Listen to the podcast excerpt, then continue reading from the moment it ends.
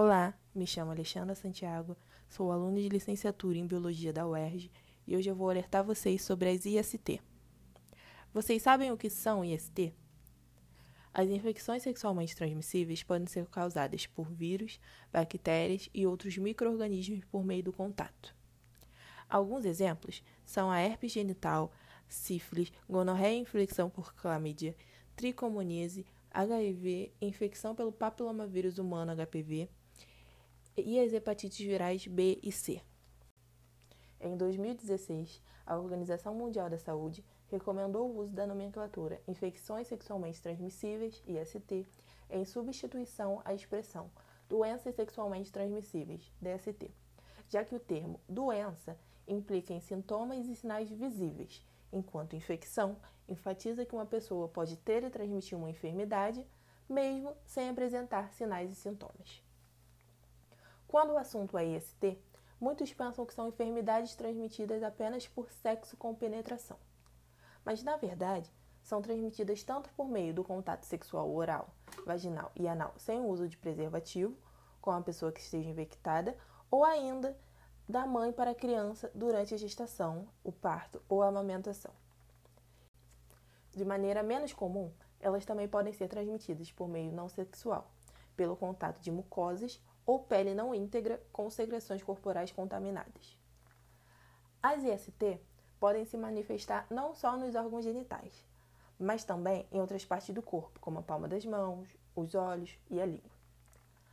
O que nos mostra a importância de observarmos nosso corpo não só durante a higiene pessoal, mas também as mudanças que nele ocorrem, o que pode contribuir para ajudar a identificar um EST no estágio inicial. Algumas infecções podem não apresentar sintomas aparentes, e se não forem diagnosticadas e tratadas, podem levar a graves complicações, como infertilidade, câncer ou até a morte. Sendo assim, é importante fazer exames laboratoriais ou testes rápidos para verificar se houve contato com alguma pessoa que tem EST, após ter se relação sexual desprotegida e sempre que se perceber algum sinal ou algum sintoma, independente de quando foi a última relação sexual.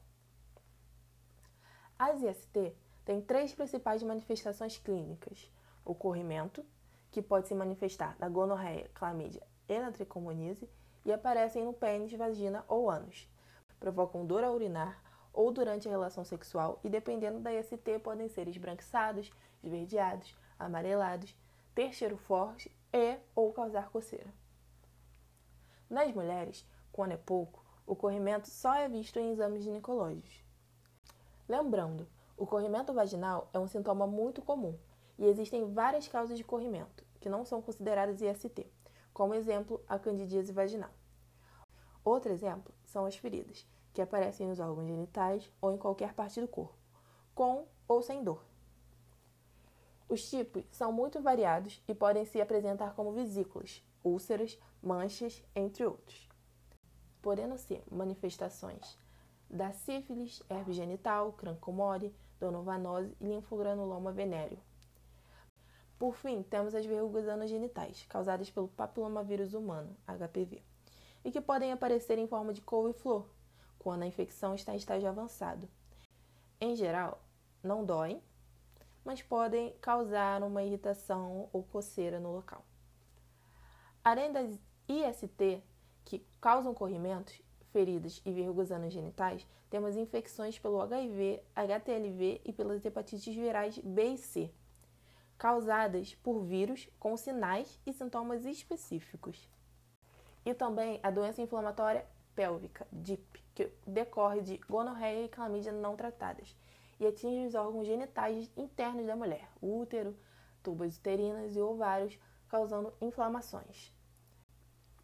Sabendo que as infecções ocorrem com frequência na população e têm diferentes demonstrações clínicas, o controle delas não deve ocorrer somente com o tratamento de quem busca ajuda. Para interromper a cadeia de transmissão e evitar a reinfecção, é fundamental que os parceiros também sejam alertados, testados e tratados, caso uma IST seja diagnosticada.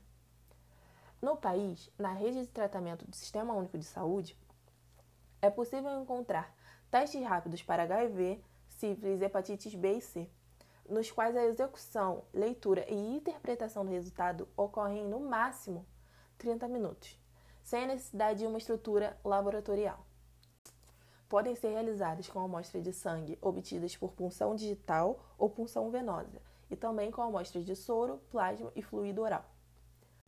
Além disso, diversos postos de saúde, hospitais e clínicas da família distribuem gratuitamente as camisinhas masculina e feminina, que devem ser usadas em todas as relações sexuais, já que atualmente é o método mais eficaz para evitar a transmissão das IST, do HIV e das hepatites virais B e C, além de evitar a gravidez. Para finalizar, é importante ressaltar que existem vários métodos para evitar a gravidez. No entanto, o único método com eficácia para prevenção de IST é a camisinha, visto que quem tem relação sexual desprotegida pode contrair uma IST, não importa a idade, o estado civil, classe social, identidade de gênero, orientação sexual ou religião. Lembre-se, a pessoa pode estar aparentemente saudável, mas pode estar infectada por uma IST. Previna-se.